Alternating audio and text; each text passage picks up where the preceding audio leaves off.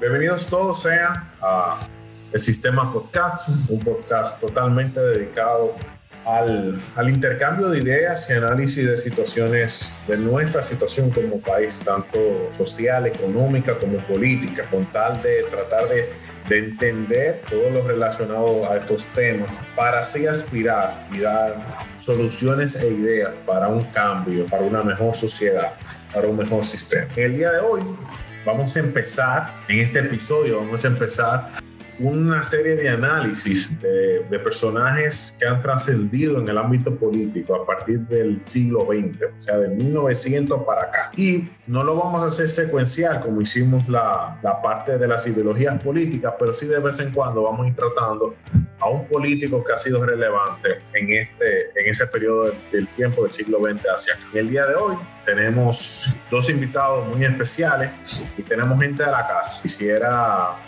darle la bienvenida a Rancés Pimentel y darle las gracias por estar aquí. ¿Cómo tú estás, Rancés? Un placer estar aquí con ustedes, señores, de verdad aportando a la sociología, a la política dominicana. Freco, cuarto bate. También está con nosotros y le damos la bienvenida a la gente de la plataforma educativa con ideas hacia la libertad, como ellos se, se denominan, la gente de supervivencia dominicana. ¿Cómo están ustedes? Eh, estamos bien. Nosotros eh, vamos a tocar hoy un tema muy interesante que es el tema de, de Juan Bosch y su influencia en la, en la política dominicana actual incluso, todavía tiene y vamos a hablar sobre las repercusiones de sus políticas y sobre su manejo de la economía. Exacto. Por último, vamos a darle la bienvenida a Kenny Castillo de la casa. Último, pero no menos importante. Exacto. Sea, que un placer siempre estar aquí con ustedes. Ya saben, mi nombre es Ochi Rodríguez. Posiblemente con nosotros más para adelante se va a estar agregando al debate, eh, al debate Eric Fortunato. Bueno, señores, vamos a empezar de una vez. Vamos quizás a hablar un poquito de, lo, de la biografía más simple de Juan Bosch. Juan Bosch nació en La Vega en 1909 y realmente desde sus inicios siempre fue devoto hacia la letra. Y eh, Juan Bosch, hay dos facetas donde Juan Bosch se destacó de sobremanera, y fue en la literatura y en la, en la el área política.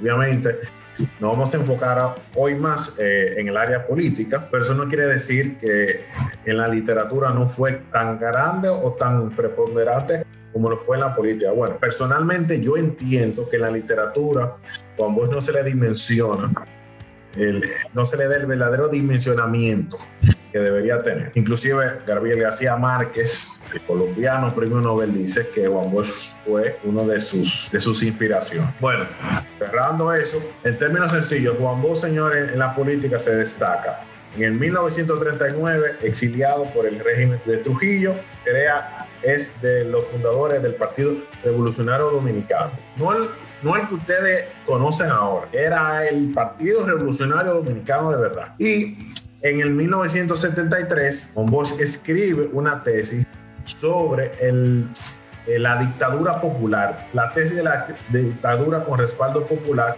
renuncia al PRD y comienza la formación de lo que hoy conocemos el Partido de la Liberación Dominicana. Como ustedes pueden sacar, Juan Bosch está envuelto en dos de los principales partidos históricamente vinculados a la política dominicana. Ahora bien, antes de entrarnos de materia en lleno, eh, ¿quién, ha, ¿quién, ha, leído un, un, cuento de Juan Bosch? Yo creo que aquí todos hemos interactuado con escritos del señor Juan Bosch, pero de verdad eh, lo que se inculca en las escuelas siempre, siempre va de la mano con lo que, lo que escribía Bosch y es algo de la cultura popular dominicana, realmente. Sí, eh, cuento como que la mañosa, cuentos escritos antes y después del exilio.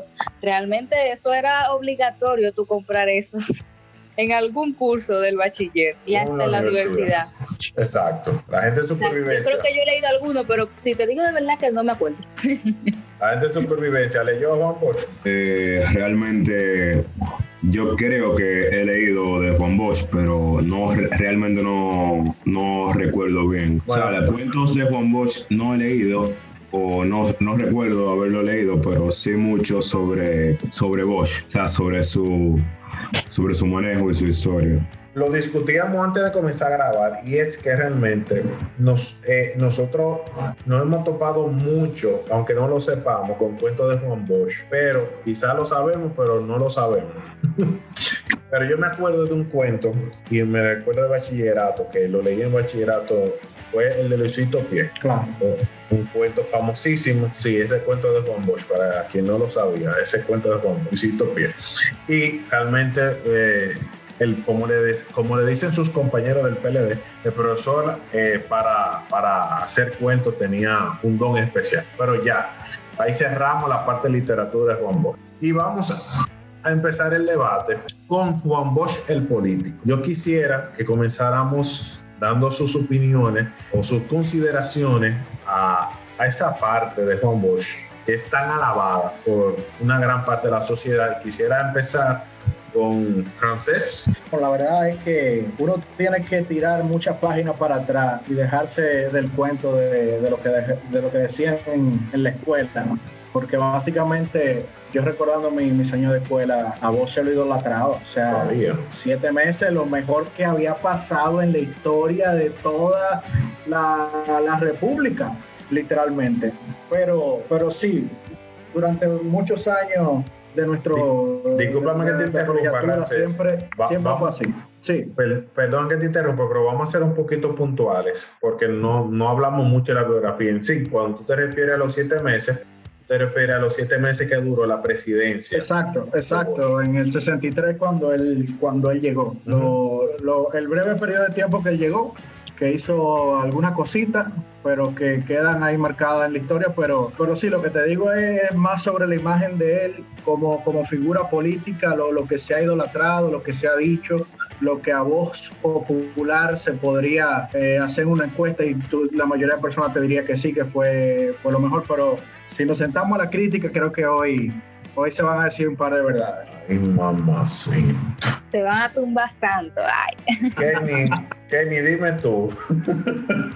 bueno, realmente, eh, comparto lo que dice Ramsés. en la escuela y cada vez que hablan de política, Juan Bosch es el final, el bendito final. Eh, la víctima, obviamente, por, por el golpe de Estado que sufrió y tú sabes que siempre dicen, no, porque Juan Bosch tenía que volver, hice la, la real constitución, la constitución de Juan Bosch pero realmente, a, pesar de que en ese tiempo, cuando me enseñaban eso en la escuela, yo no estudiaba las propuestas políticas como tal, cosa que aún gente en la universidad todavía no la estudia.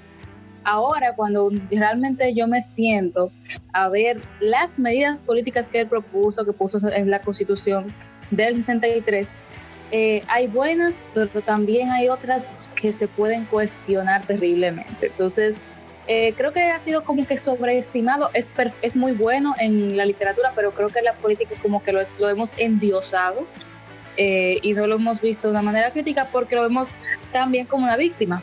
Ay, le dieron un golpe de Estado a los siete meses, entonces como que, ay, Dios mío, se frustraron los planes y como no se pudo ver las consecuencias de sus medidas, gracias a Dios en algunas, entonces como que queda esa expectativa. Yo creo que eso lo hace ver más grande. Gente de supervivencia dominicana.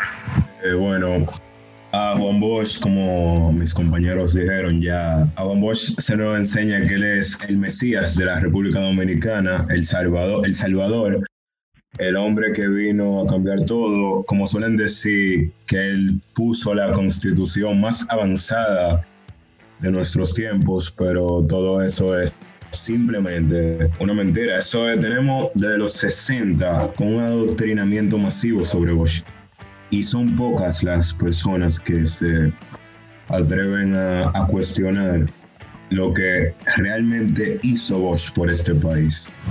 Yo no digo que Bosch haya tenido malas intenciones, pero sus ideas y lo que él quería implementar simplemente no es algo objetivamente malo, algo que suele fracasar en todos los países, algo que se llama socialismo pero simplemente eso fracasa en todos los países que se implementa, porque de qué forma tú me vas a decir que una constitución avanzada prohíbe a extranjeros poseer tierras en tu país. Eso simplemente ahí tú estás alejando el capital. Y si tú alejas el capital, tú estás restringiendo el crecimiento económico.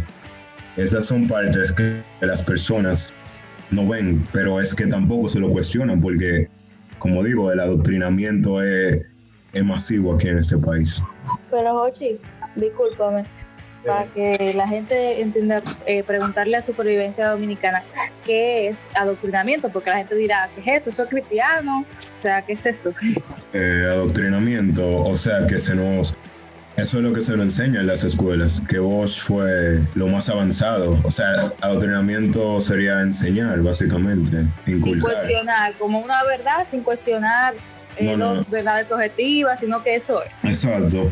Eso es básicamente lo, lo que se nos hace con Bosch en este país. Eh, como tú dices, cuando yo estaba en el colegio, eso era Bosch, eh, lo más avanzado que había en este país. Y como lo que tú dices, que también se le pone como víctima porque le dieron un golpe de Estado, pero el golpe de Estado no digo que haya sido justificado, pero era entendible porque las medidas que le aplicó iban a, iban a llevar dentro de una sociedad sana consecuentemente, de, de, forma consecuente, iban a llevar eso obligatoriamente. No había de otra. No, pero Dios No lo justifico, pero hay que entenderlo. El golpe de Estado eso era lo que, lo que iba a suceder lamentablemente.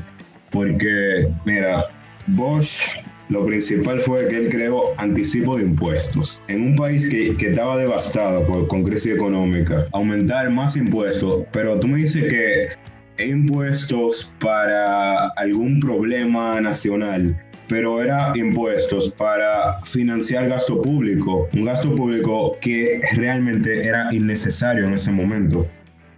En fin, lo que quiero dejar claro es que Bosch no es, es simplemente no es como lo pintan en este país. Y hasta que yo entiendo, personalmente, yo entiendo que hasta que el dominicano no entienda que Bosch, o sea, hasta que el dominicano no reconozca que Bosch no fue tan beneficioso como lo creemos, ahí vamos a dar un paso más avanzado para salir de la pobreza del tercer mundismo. Ok, definitivamente Supervivencia Dominicana no es fanático de. Vamos a aprovechar y darle la bienvenida a Eric Fortunato. ¿Cómo tú estás, Eric? Estamos bien, disculpe que así entré y interrumpí a Cristian. Sí, entraste como perro por su casa, aunque tú eres de la casa, pero no eres perro. Un privilegio otra vez estar con, estar con ustedes y entonces estamos estamos, estamos hablando y, acabando con el, con el niño bonito de la política dominicana. Ay, padre, pero tú también. No, pero no podemos así. Aprovechamos y danos tu opinión sobre Juan Bosch, el político. Bueno, hay que decir que fue él fue muy inteligente porque él supo moverse en las aguas y él supo coger las ideologías políticas que después resultaron en todo lo que vimos en Europa con el con el, eh, con el fascismo, porque para quienes nos escuchen, aunque no lo crean, lo mismo que tenía de conocimiento ideológico Bosch, lo tenía Balaguer y, y, todo el mundo, y todo el mundo fue eh, entrenado a principios del siglo XX. Entonces, él lo que supo hacer fue como ponerse como camaleón y saber cómo trabajar con los partidos, cómo trabajar con el Partido Comunista de Cuba y eso. Y todo eso le permitió el fluir. Y entonces, en la medida que algo iba fallando y algo iba funcionando, él presentaba un discurso y presentaba una pantalla para poder conseguir ese apoyo eh, popular. Ok, ok. Este, este él fue inteligente. Él, fue... Eres Fortunato, pero ahora Juan Bosch es populista. Yo, yo, yo no sé en qué va a terminar este, este, este Quería decirme, eh, eh, quería, porque Kenny dijo una pregunta para que no se quede eh, en el, con, el, eh, con, el, adoctrinamiento. El adoctrinamiento es que tú tienes una ideología y tú, sea, aunque eso tú no tengas como que un respaldo, algo con que, eh, con, que respaldarlo, sino que quieres enseñar eso sin una sin un respaldo como que verídico, qué sé yo, racional, científico, lo que tú quieras, si no hay algo como con que tú respaldarlo, simplemente tú quieres dar y tipo como las carencias, como que, que, la gente crea por fe esa ideología o lo que diga, o lo que diga eso entonces eh, el adoctrinamiento es lo que se da cuando un burócrata eh, eh, quiere meterte un currículum y enseñarle a tu muchacho esta es la verdad, o esto es lo que fue, esto es lo que sucedió con tal hecho. Porque eso que dice él que, que sabemos nosotros de que, no, que aprendemos sobre, sobre Bosch, es porque el que el que gana una guerra y tiene acceso a la información te dice lo que le interesa que tú sepas. Eso, eso, eso es cierto. Entonces, después de esta parte. Eso, con, lo que tú dijiste de que, él lo quiere pintar a Bosch como, como populista, re- respóndeme esto. ¿No es populista alguien que promete que la solución al estado de una economía es quitar a unos para dar a otros? En eso fue que se basó la campaña de él. La reforma agraria, la redistribución de, de, la- de las tierras y de hecho en su constitución del, del 63 él suprime el latifundio, declara el minifundio incluso como práctica antieconómica y pone la constitución, o sea, legaliza las expropiaciones con, con causas sociales a ese nivel. Para mí eso es populismo. Ay, padre, yo, yo no sé qué, yo no sé, ustedes están, ustedes parece que Juan Bosch le quitó una novia a cada uno, yo no puedo entender. La gente de supervivencia dominicana empezó y, y por ahí vamos ahora. Podemos identificar, y la pregunta es la siguiente, ¿podemos identificar a Juan Bosch en la ideología de marxista comunista o socialista, por así decirlo, porque en el año 1962, en plena campaña, hubo un debate, y debe ser uno de los debates más famosos de nuestra historia, del padre Láutico García, que era jesuista, versus Juan Bosch, donde el debate principalmente se basó en tratar de definir si Bosch era comunista o no era comunista. Y en el debate, el padre Láutico termina eh, dándole la razón a Bosch de que Bosch no era comunista. Ahora bien, una vez pasada la historia, una vez pasado todo y podemos evaluar, tenemos la constitución de 63, tenemos quizás otras cosas que, que vimos de Bosch, como son sus dos partidos. ¿Es cierto o no es cierto que Bosch era comunista o socialista, por así decirlo? Y la segunda pregunta sería, ¿qué tan cierto es que con Bosch la, el país hubiese progresado o no? Me Eh, encantaron las dos preguntas. Sí, Bueno, ya Yo te voy a responder, oye, yo te voy a responder la primera con un titular de un periódico de esa época. dale. Bosch dijo esta mañana, soy marxista, cree en el socialismo. Ya ahí básicamente O sea que tiene tu respuesta. Exacto, y eso fue Ramsés, si no me equivoco, en el 75, ¿verdad? Bueno, pero Creo que, creo que sí, porque la foto de Eh, la sí, de ese pero luego, luego más después, en el 79, en el periódico de la Vanguardia del Pueblo, del PLD, partido del que él fundó, él insistió en su posición de abanderado del socialismo. Y Bueno, eso fue, en el, eso fue en el 70 y pico, quizá en el 62 no era. Sí, no, no, no, eso yo te lo voy a refutar ahora. Oh, wow. Eh, supervivencia, dale, dale, dale. Lo que sucede con eso es que, mira, lo principal que predica el marxismo es que el fin justifica los medios. Ya ahí tú tienes una premisa para tomar todo, todo lo que te diga un común, alguien que, que, que se afine a esas ideas, ya tú, ya tú lo tienes que coger con pinza obligatoriamente. Porque vemos el mismo ejemplo, eh, el mismo Castro dijo que no era comunista o socialista. Él lo dijo en una entrevista. Lo dijo el mismo, el mismo Chávez. Si ese, si ese tipo de personas tienen que mentir para que sus ideas eh, tengan éxito, ellos lo van a hacer.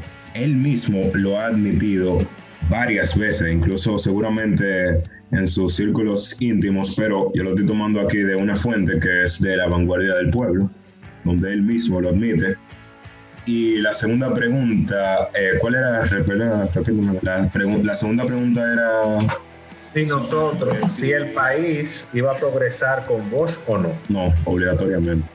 Pero No. Dios mío, ¿por qué, es que tú, ¿por qué es que ustedes son tan categóricos? La gente es súper- Bueno, que no se puede, no se puede, objetivamente, no se puede.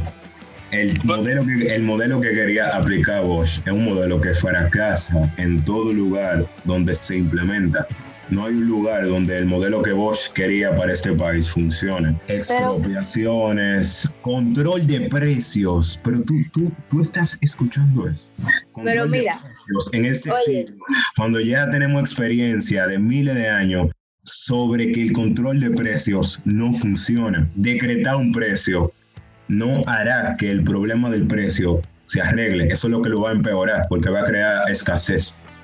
Pero oye, una pregunta, porque eh, hay muchas personas que seguramente no sabrán tanto ni siquiera de la medida de, Juan Bosch y, qué significan realmente, tal vez por eso no entiendan si es buena o no. Tú hablaste, por ejemplo, del latifundio y del minifundio. Eh, ¿Tú podrías explicar como que en palabras llanas eh, qué es... ¿Qué es y por qué no está bien? El latifundio son las grandes explotaciones agrícolas. Digamos que él no quería que muchas personas, o sea, que que una persona concentrara X cantidad de tierras, porque él lo veía como algo, algo muy, muy anti, antiético, muy, muy capitalista, digamos. ¿Y cuál era el minifundio? Eso sería una pequeña explotación agrícola. O sea, no necesariamente que una persona controle muchos muchas tierras y sobre literalmente la, reforma agraria de Bosch eliminó la, eh, la propiedad privada en el, en el, sector agrario. Intentó, porque la mayoría de ese tipo de cosas... o, lo, que intentaba, o lo que intentó fue eso. Exacto, muchas de esas cosas simplemente no podían aplicarse porque el dominicano de la época, y creo que el, no solamente el dominicano de la época, sino el dominicano de hoy, o el o cualquier persona del mundo, cualquier pueblo sano, no lo, no lo, no lo, no lo aceptaría eso. Que te quiten tu tierra para dársela a otra persona. Incluso el mismo, que se puede beneficiar, el mismo que se puede beneficiar de esa tierra podría, podría estar hasta en contra de eso. Sí, es, un poquito cosa. Francés. Óyeme, si nos vamos a, a las medidas económicas eh, que hizo Bosch en su gobierno del 63. O sea, realmente desde el punto de vista objetivo hay cosas buenas y hay cosas malas. Y hay cosas muy malas también.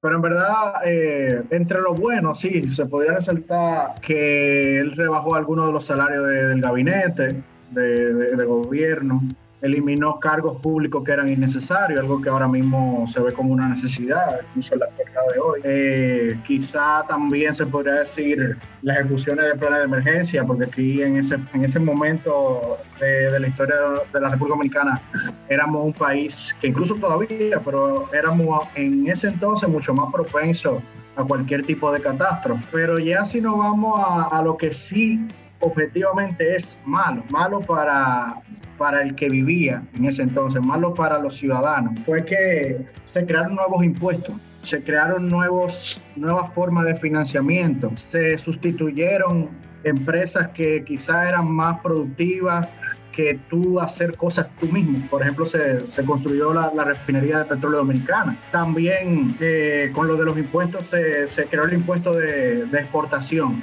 o sea, del 10% de todo lo que se recibía producto de la exportación de, la de los mismos dominicanos se tenía que pagar al Banco Central. O sea, muchos impuestos que no existían, el anticipo que lo dijo Supervivencia también.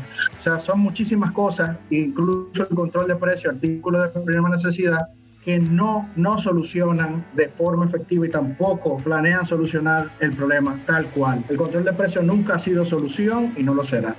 Eso sí, en verdad, para examinarlo y para, para, tomar en cuenta que no fue no fueron buenas decisiones. Sí, yo sobre lo que decía Rancés, eh, me gustaría como preguntarle, cuando él dijo lo de la refinería de petróleo, es decir, Juan Bosch creó la refinería de petróleo dominicana y eso eliminaba, por ejemplo, el contrato con refinerías extranjeras y yo no sabía que aquí se podía hacer eso, verdad.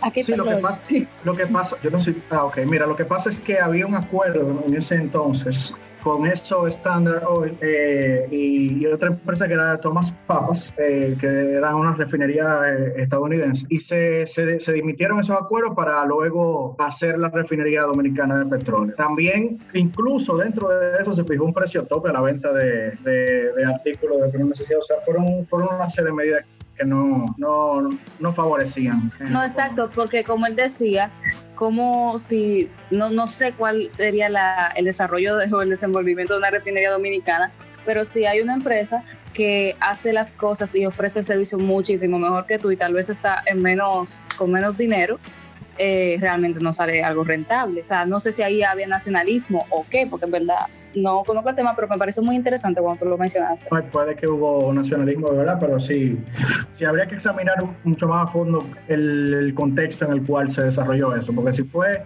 puramente nacionalismo versus la efectividad o la productividad, ya ahí estamos frente de una mala decisión. Yo lo que encuentro bueno fue el ejercicio, como siempre lo, eh, lo pintan, de, eh, democrático, es decir, que la gente por lo menos fue, eh, fue a votar y, pudo, pudo votar y eligió, al, y eligió al pana. Entonces, después de ahí, verdad que sí que redujo, redujo una serie de cosas. Ahora con tu pregunta, yo quisiera que Supervivencia me diga, para que le responda a Joche, de esa misma línea de, de Bosch, quién la siguió en el resto de América, América Latina y quién progresó en América Latina con, con, con las medidas de Bosch, ¿qué países eh, tomaron medidas marxistas, socialistas, eh, socialistas y cosas, por ahí, y cosas por el estilo y progreso? ¿O quienes todavía siguen aplicándolas hoy día y están progresando? Eh, supervivencia. Diga, diga, diga usted. Eh, estoy de acuerdo con Ramsés en lo que si Bosch tuvo pues, medidas buenas y que son necesarias hacerla hoy. Él redujo mucho gasto público eh, más en el sector de salarios para tomó mucha o sea tomó medida de austeridad que hoy la necesitamos en el sector público. Y con relación a lo que dice Eric es que países que tomaron medidas similares a la de Bosch eh, Venezuela Cuba que ya las había tomado a la que Bosch quería aspirar Bolivia Argentina que tiene un impuesto para todo son países que no, no progresan, no crecen. Son países que están sumergidos en la pobreza y cada vez la pobreza crece más gracias a medidas que objetivamente no funcionan en ningún país ni en ningún momento donde se apliquen, porque destruyen todo los incentivos que tiene el ser humano para, para superarse, destruye la función empresarial, que es la capacidad del ser humano de ver costos y beneficios, de actuar en base a eso, de descubrir nuevas oportunidades. Y ese tipo de medidas destruye todos esos incentivos naturales que esa capacidad creativa que tenemos los seres humanos. Ya ha habido tanto progreso en la región y tanto progreso en Venezuela que ahora mismo son más pobres que Haití. Ok, gracias. Oh, Dios mío. O que, que me interesa tocar el tema de que hemos hablado de que Bosch tomó medidas austera, inclinado o enfocado hacia los sueldos. Y me llega la pregunta de que muchas veces las tendencias marxistas, comunistas y socialistas tienen como un problema con que la gente gane dinero. Entonces, llega la pregunta, si Bosch era de inclinación marxista, comunista y socialista, ¿esas medidas eran austeridad o eran siguiendo ese, ese doctrinamiento ideológico de él, de que las personas no podían ganar dinero, por así decirlo? Eh, yo digo que era algo más pragmático. Él entendió que el Estado tenía grandes problemas financieros. De un lado, él quiso, él de un lado lo hizo bien, del otro mal. El ajuste del sector público se podría decir que lo hizo bien. El problema fue cuando él quiso que el sector privado, que no tenía la culpa, quiso que el, que, el sector privado hiciera el ajuste. Y eso es algo que no funciona. Nunca funciona. Cada vez que tú aumentas un impuesto, cada vez que tú aumentas los impuestos de las empresas, la empresa tiene menos capacidad de ahorro y por ende menos capacidad de inversión y tú vas a crear menos empleo. Y empleo que no se crean son salarios que no se pagan.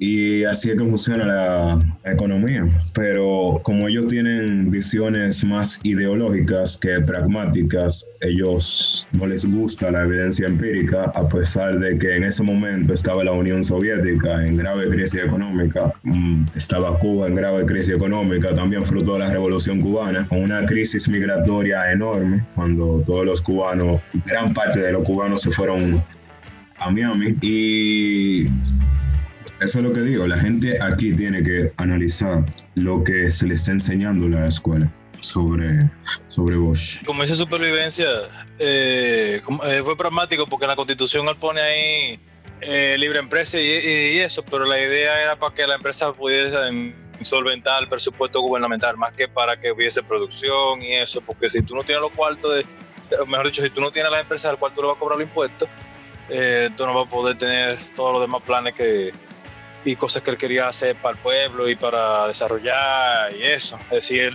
él, estableció la de su libre empresa y como que se protege la propiedad privada, pero era para que se pudiera, para que pudiera haber producción y sacar esos cuartos en impuestos.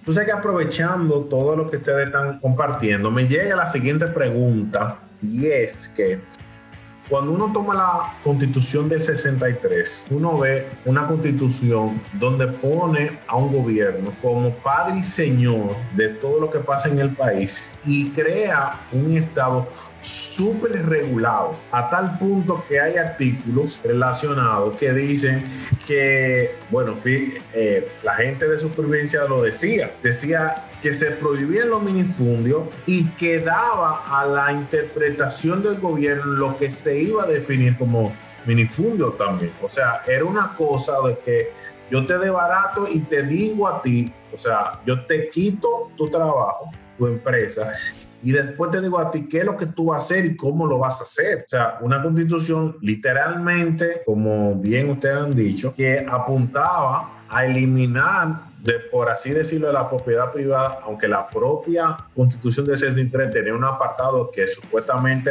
se, hasta cierto punto, porque también decía que la propiedad privada podía ser expropiada de acuerdo a los a la interpretación del Estado, o sea que, o sea, solo se permitían monopolios y en beneficio del Estado.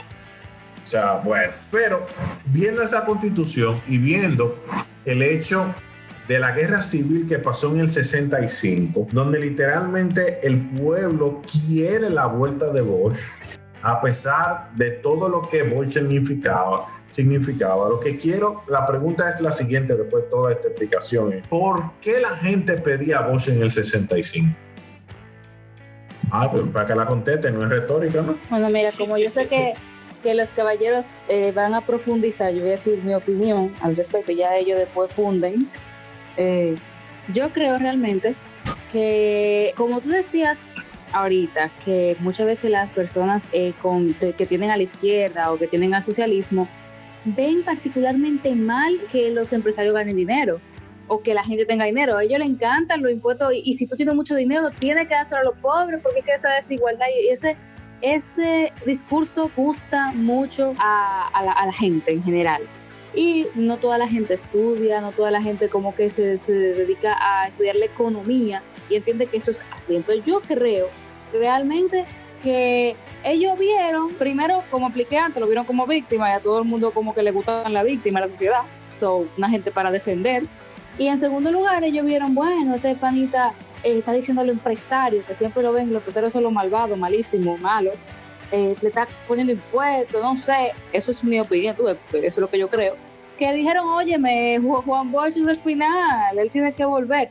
Yo creo que, fue por desconocimiento e ignorancia, eh, también por el, eh, lo que andaba en el ambiente social, lo que la gente consumía eh, y creía que era correcto.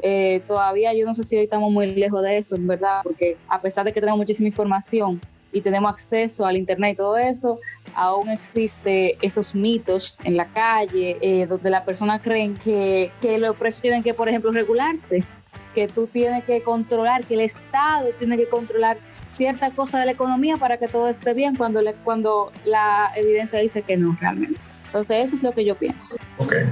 Eh, bueno, o sea, yo entiendo que Luego de una dictadura que te den aires de libertad, aunque no sea en lo económico, lo social y que te den falsa promesa, eso es muy, muy, muy, ¿cómo te digo? Muy, algo que la gente quiere. Porque un ejemplo, Bosch dio el derecho a huelga, libertad de, de, expresión, ese tipo de cosas que realmente eran algo necesario. No todo, no todo lo de Bosch es, es malo eran cosas necesarias como derecho a huelga, derecho entre hombre y mujer, libertad de pensamiento y de asociación, libertad de culto. Todos esos derechos son algo que la gente los recibe bien. Y digamos que vuelva otro gobierno de tinte trujillista, a la gente no le va a gustar eso. Aunque la gente no entienda, o sea, porque la mayoría de las personas, incluyéndome, ignoramos la consecuencia económica, o sea, incluyéndome a mí en, en algún otro momento de mi vida, ignoramos la consecuencia económica que pueden tener propuestas que suenan muy bonitas. Y eso fue lo que sucedió. La gente quería justicia social, la gente quería, quería que, le que, que, que el político le diga lo que ellos quieren, básicamente y esas son las razones por las cuales yo entiendo que la, que la gente reclamaba voz, porque no quería más, más supresión del pensamiento, no quería persecución política y digan ustedes más que, que ustedes opinen. Dice supervivencia algo importante.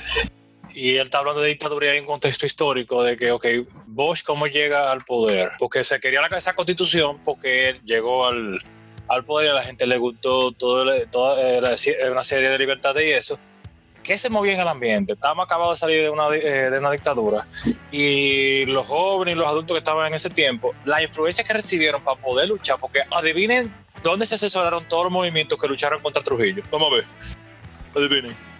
Dime tú. ¿Qué pasa? Por un lado, eh, ese fue el momento que teníamos la Unión Soviética y por otro lado, el otro aliado que tenían toditos los revolucionarios era Cuba. En Cuba fue que se formó todo. Entonces. Muchas, de las invasiones en contra de Trujillo eran por guerrilleros marxistas. O sea, aunque vinieron con aire de libertad, pero eran por guerrilleros marxistas que salían de, de la costa cubana. Cuba fue el Big Bang de la revolución. ¿Y qué pasa? ¿Y quién estaba apoyando a Cuba? La Unión Soviética. Y la Unión Soviética era, era capitalista ellos. ¿Verdad que no? ¿Viste que no? Bueno, Entonces, ¿qué pasa? Si en aire de libertad, en el asunto de la revolución y pelear y eso, y pelear con la sal, recibieron toda esa influencia, entonces entendían que, y sobre todo que había pasado ya hace tiempo, del otro lado del mundo habían puesto, ¿sabes? Eh, se tienen historias que eh, la dictadura fue impuesta porque fue favorecida por Estados Unidos. Tenemos la primera invasión en el mismo siglo XX. Entonces, como quienes fueron entrenados, fueron entrenados con influencia marxista de, Cuba y el asunto de la, libera, eh, liberación, y que se entendía también, inclusive, que Trujillo lo, lo veían como una vaina de derecha porque eh, tenía el apoyo de Estados Unidos, hasta el momento que ya no, no le era funcional. Entonces, tenemos una juventud y una serie de adultos que se formaron con esa idea de libertad, pero una idea, una idea de libertad revolucionaria de los marxistas. Por eso después llega Bosch, pone su constitución y claro que van a querer, claro que la van a querer. ok. Entonces, Realmente, tú viéndolo en el contexto en el que se manejaba aquel entonces, teníamos un mundo dividido, teníamos dos, dos extremos. Teníamos el capitalismo de un lado y sus abanderados, teníamos eh, el comunismo y sus abanderados, y básicamente teníamos una sociedad polarizada. Pero los aires de revolución que nacieron en aquel entonces, aquí en República Dominicana, se vieron influenciados directamente por, por ideologías marxistas y eso fue lo que influyó en un apoyo quizá eh, parcializado a, la figura de Bosch, que también en el contexto en el que se manejaba en la actualidad dominicana eh, representaba libertad, porque habíamos salido de una opresión de, de 30 años. yo creo que vamos a tener que hacer otro episodio para desmenuzar la constitución del 63, porque es un tema bastante amplio hay mucha tela de donde cortar. Se nos ha acabado el tiempo. Yo creo que ya es momento de ir dando nuestras conclusiones sobre Juan Bosch y el político. La mesa está libre ahí para quien quiera Yo comenzar. quiero arrancar, yo quiero arrancar con una cita que nos dejó el profesor Alberto Venegas Lynch, una conferencia incluso esta semana, que decía, y cito, la peor de las pandemias es el estatismo. Cierro cita y añado, y el peor de los estatismos lo hace la izquierda, lo hace el marxismo, el comunismo el socialismo. Y ya partiendo de ahí, nosotros podemos decir con toda claridad que, que no, no deberían de fructificar esas ideas que fueron en el 63 por Bosch, no deberían fructificar esa idolatría y, y deberíamos de concienciarnos más sobre el rol que desempeñó Bosch como político, que como escritor fue millones de veces mejor. Eh, yo quiero decir que, bueno, la República Dominicana no aprendió de Bosch. Nosotros hubiéramos estado mucho mejor sin Bosch. O sea, bueno, eso es algo que yo no puedo, que, que no puedo confirmar porque es un escenario hipotético. Pero Bosch, en mi opinión, fue de lo peor que tuvo este país, porque él sembró ese, o sea, el dominicano tenía una mentalidad paternalista un poquito, pero Bosch fue que, que la asentó, que el Estado tiene que resolverme, que el Estado tiene que hacerse responsable por mí, que el Estado tiene que quitarle a uno para dármelo a mí. Entonces, como dice Thomas Sowell, que si tú votas por políticos que prometen quitarles a uno para darle a otro, tú no puedes quejarte cuando ese mismo político te quite a ti para darle a otro, incluyéndose a él mismo. Y con eso finalizo. Bueno, realmente eh, yo finalizo concluyendo en que no es bueno nunca, y eh, vamos a decirlo así, como que dignificar o ideologizar, no sé, endiosar a nadie. Realmente eso, cuando yo veo que a una persona se le pone en tremenda posición de altura, como que uno se cuestiona, ¿eh? Entonces, invito realmente a, es interesante eh, como que profundizar en estos temas, tanto él como escritor, pero también sus medidas y como político, no solamente como el presidente que solo duró siete meses y después le dieron un golpe de Estado. Entonces, eh, creo que los, los compañeros ya dijeron realmente todo. Esa sería mi aportación como conclusión. Parte de mi conclusión sería que nosotros aprovechemos las buenas estrategias para poder impulsar lo que es eh, la, verdadera, qué sé yo, li, eh, eh, libertad de que, de que usemos lo que le atrae a la gente pero para que la gente entienda que pueda resolver por sí, por sí misma.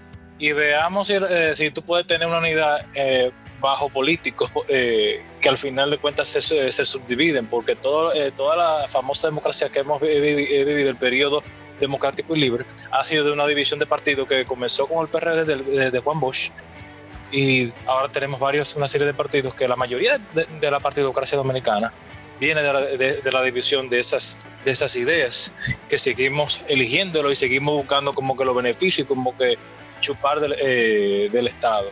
Si algo vamos a aprender es no replicar las malas ideas y tratar de que las estrategias usarlas, pero para lo que sí funciona, no para lo que no funciona. Y valgámonos por nosotros mismos. que en, de manera personal, yo creo que Juan Bosch, con todas sus ideas, yo creo que él cumplió un, un papel relevante en la construcción de, de, una democracia, porque con todo y todo eh, creó los partidos de oposición, una oposición en un momento necesaria, porque nosotros salíamos de 30 años de dictadura y después vinieron los 12 años de Balaguer, o sea, y hasta cierto punto siempre la línea de Juan Bosch fue un poquito menos menos aguerrida que los otros movimientos o partidos existentes. Y, y, yo creo que jugó su rol ya en el, en el episodio, en el episodio hemos visto que no, no era todo una, que Bosch no era la panacea políticamente y sus ideas no era la panacea políticamente hablando, pero yo creo que cumplió su rol y coincido con Ramsés en el punto de que ahora mismo, ahora mismo se destaca el Bosch político sobre literario. Y realmente el Bosch literario le da 30 para tal político. Señores, muchas gracias. Este es el Sistema Podcast. Estamos en las redes sociales, arroba el sistema de ERE. Dale las gracias a Ramsés, a Supervivencia Dominicana y a los de la casa Eric Kegney. Señores, estén atentos. Nuestros episodios estarán publicados en YouTube, Spotify y Anchor. Para nosotros es un placer. Pasen buenas. Hasta una próxima. Buenas noches. Buenas noches.